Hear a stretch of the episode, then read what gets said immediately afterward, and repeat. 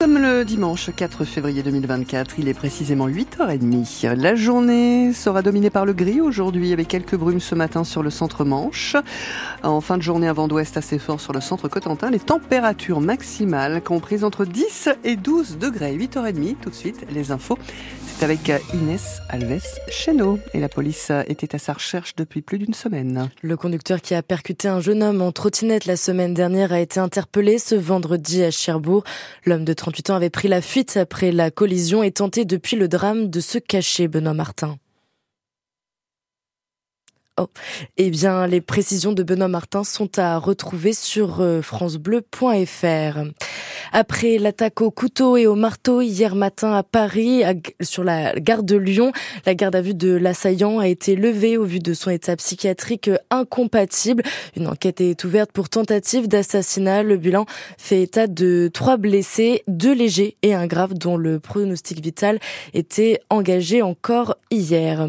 Dans la Manche, le syndicat enseignants FSU dénonce la volonté de mettre en œuvre dès la rentrée prochaine des groupes de niveau en mathématiques et en français au collège, un système jugé par le syndicat inefficace, voire nocif pour les élèves. Le syndicat ajoute que si les moyens alloués au collège restent les mêmes, ils seront insuffisants pour appliquer la réforme. Une nouvelle mobilisation est donc donnée mardi dans la Manche. Ce sera à 10h30 à Saint-Lô. C'était la folie à Villedieu-les-Poils hier soir.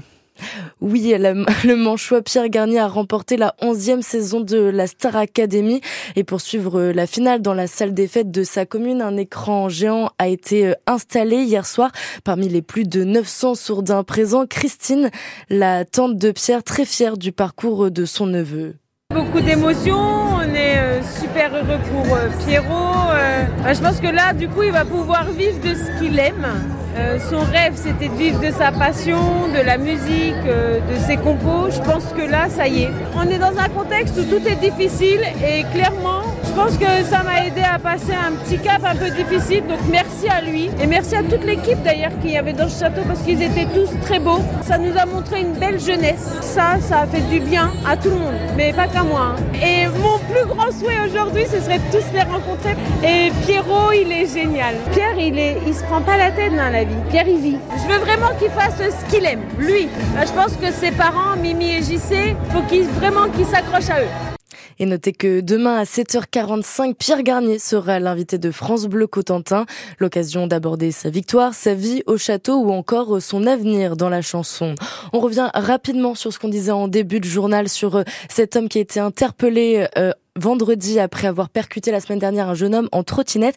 Les précisions de Benoît Martin. Oui, il aura fallu un peu plus d'une semaine pour mettre la main sur le conducteur de la Peugeot 207 impliqué dans cet accident et qui s'est rendu coupable de délit de fuite après avoir percuté violemment un jeune homme en trottinette qui traversait le boulevard Mendès France à proximité de la gare de Cherbourg. La victime, âgée de 20 ans, devait décéder des suites de ses blessures. Dès le lendemain des faits, le commissariat avait diffusé un appel à témoins pour tenter de retrouver le véhicule incriminé et c'est en début de semaine que d'après nos informations, la Peugeot portant les marques de l'accident a été retrouvée cachée chez un proche du fuyard qui aurait finalement contacté la police. La suite des investigations a permis de remonter jusqu'au conducteur, un charbourgeois de 38 ans, interpellé dans un logement. Il n'était plus titulaire du permis et conduisait au moment des faits sous l'emprise de produits stupéfiants. Son casier porte d'ailleurs mention d'au moins trois condamnations pour des infractions en lien avec les stupéfiants.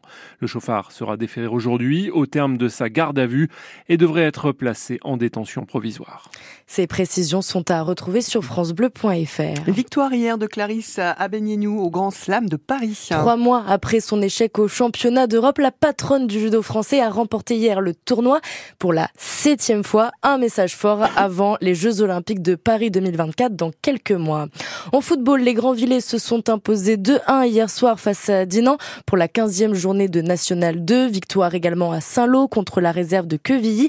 1-0 en cette 15e journée de National 3. Par contre, la soirée a été plus sombre pour le stade Malherbe-Caen. Hier, les Normands se sont pris une rousse à Grenoble après sept matchs sans défaite. Ils ont été battus 5-1 lors de la 23e journée de Ligue 2. Journée compliquée hier aussi pour les cavaliers tricolores, candidats à une sélection olympique cet été au jumping de Bordeaux, l'étape française de la Coupe du Monde de saut obstacle. Ils n'ont pas vraiment brillé, à commencer par le numéro 1 français, le manchois Julien Epaillard. Il a commis deux fautes durant le tour de qualification. Et à l'hippodrome de Cherbourg en Cotentin cet après-midi, retrouver le driver vainqueur du prix d'Amérique dimanche dernier, le Normand Clément Duval d'Estaing pour l'ouverture de la saison. Il sera en piste pour la première course, le prix de Réville à 14h.